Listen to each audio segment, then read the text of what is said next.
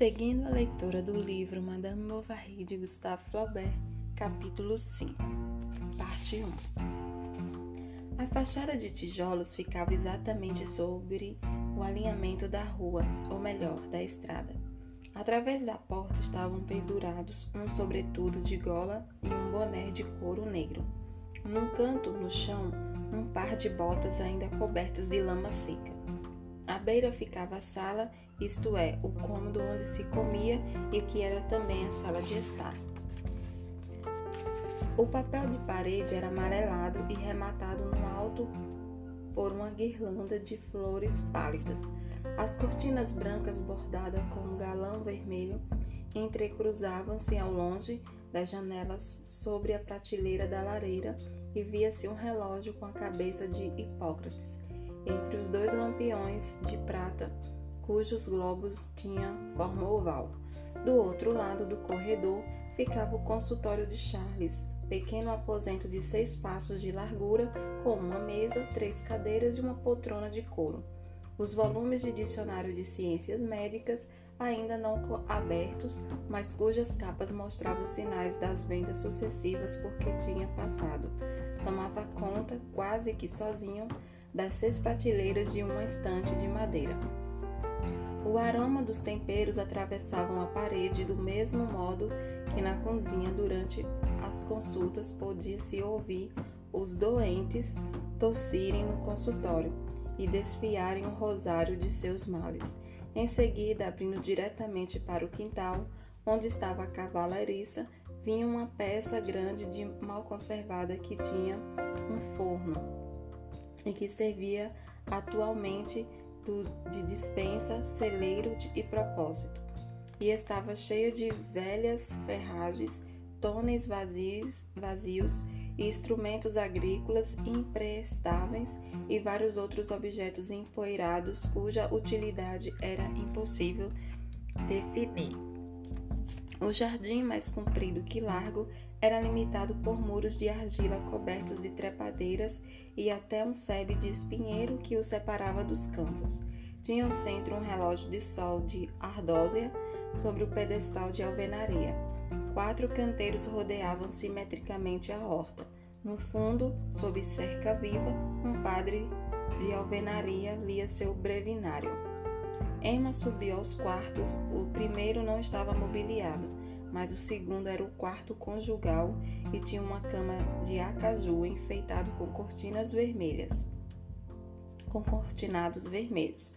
Uma caixa revestida de conchas e decorava a cômoda, e sobre a secretária junto à janela estava uma garrafa de boquete de flores de laranjeira amarrado com fitas de cetim branco. Era um boquete de noiva e um boquete da outra. Charles percebeu, apanhou a garrafa e levou para o sótão enquanto Emma sentava numa poltrona. Sua bagagem estava sendo colocada à sua volta. Sonhava com seu buquê de noiva e que estava encerrado numa caixa e perguntava-se no devaneio que seria feito dele se por acaso viesse a morrer. Ocupou os primeiros dias de planejamento das modificações na casa. Tirou os globos de lampiões, mandou colar papéis novos nas paredes, repintar a escada e fazer bancos no jardim e em toda a volta do relógio do sol. Chegou a informar-se das providências para construir um lago com esguincho e peixinhos. Enfim, o marido, sabendo que ela gostava de passeios, encontrou uma charrete de ocasiões que, depois de reformada, com lanternas novas e cobertura de couro picotado, assemelhava-se ou mesmo um tilburi. Charles estava, pois, feliz e sem preocupações. Uma refeição a sós, um passeio à tarde pela estrada, um gesto de mão pela, pelos seus cabelos, a visão do chapéu de palha do peitoril de uma janela e essas e muitas outras coisas nas quais Charles nunca sonhara encontrar prazer e compunha agora a continuidade de sua felicidade. Na cama de manhã, do lado a lado sobre o travesseiro, ele contemplava a luz do sol iluminar-lhe o rosto corado, cheio, meio encoberto pela touca. Visto tão de perto, os olhos de Emma que, de Emma que parecia-lhe maiores. especialmente quando ela abria muitas vezes as pálpebras ao acordar. Negros na sombra e de tom azul escuro durante o dia, aqueles olhos tinham como lhe camadas de cores sucessivas, mais espessas no, no fundo e que tornavam claras na superfície da pupila. Os olhos de Charles perdiam-se naquelas profundezas que ele via refletido ali até os ombros, com uma camisa de dormir entreaberta. Lentava-se, então ela se punha à janela para vê-lo partir e deixava-se a ficar debruçada no peitoril, entre dois vasos de dois vasos de gerânios vestidos de peguinô largo em volta do corpo. Charles na rua fivelava as esporas e ela continuava a falar-lhe de cima. Arrancava a boca alguma pétala de folha de flor que atirava para ele, girando, sustentando no ar, fazendo semicírculo como um pássaro para, finalmente, antes de cair, prender-se na crina mal penteada do jumento branco parado à porta. Charles, já montado, soprava-lhe um beijo e que ela respondia com um sinal, fechando a janela. Ele partia. Então, pela grande, pela grande estrada que se desenrolava sem fim, sua longa tira de poeira pelos caminhos intransitíveis, onde árvores se curvavam como beiços nos atalhos, onde os trigais iam até os joelhos, e com o sol a queimar-lhe as costas com frescor no ar matinal nas narinas, e o coração cheio de prazeres da noite, e o espírito tranquilo, e a carne contente.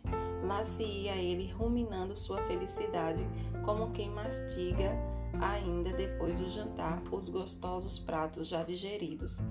Até então, que tinha havido de bom em sua existência? Seria os tempos do colégio? Quando ficava prisioneiro entre os muros altos, solitários, entre os colegas mais ricos ou mais inteligentes, que riam de seu sotaque do interior e zombava dos seus hábitos, cujas mães não visitas, cujas mães nas visitas semanais traziam-lhe doces e guloseimas finas, teria sido mais tarde quando estudava medicina e não tivera jamais bolsa suficiente cheia para pegar para pagar uma noite a qualquer operariazinha que se tornasse sua amante? Em seguida, vivera 14 meses com a viúva, cujos pés na cama eram frios como gelo. Agora, porém, possuía para uma vida aquela mulher linda a quem adorava. O universo para ele limitava-se à roda de suas saias. Achava que não amava o suficiente. Sentia saudades dela e voltava depressa, subindo a escada com o coração a bater. Emma no quarto fazia a toilette e ele chegava a pé antepé e beijava as costas e ela dava um gritinho. Charles não se podia conter e mexia continuadamente nos pentes dela e seus anéis. Às vezes dava-lhe no rosto fortes beijos, ou então era uma série de beijos pequeninos ao longo do pescoço do braço, seu braço nu, desde a ponta dos dedos até a espádua. E ela empurrava, meio sorrindo, meio aborrecida, como se faz com uma criança que vive agarrada a gente. Antes de, de casar-se, ela acreditava amá-lo, mas com a felicidade que deveria resultar desse amor não aparecera, ela pensava estar enganada. E Emma procurava saber o que significava exatamente na vida as palavras felicidade, paixões e embriaguez de amor, que lhe havia parecido tão belos nos livros.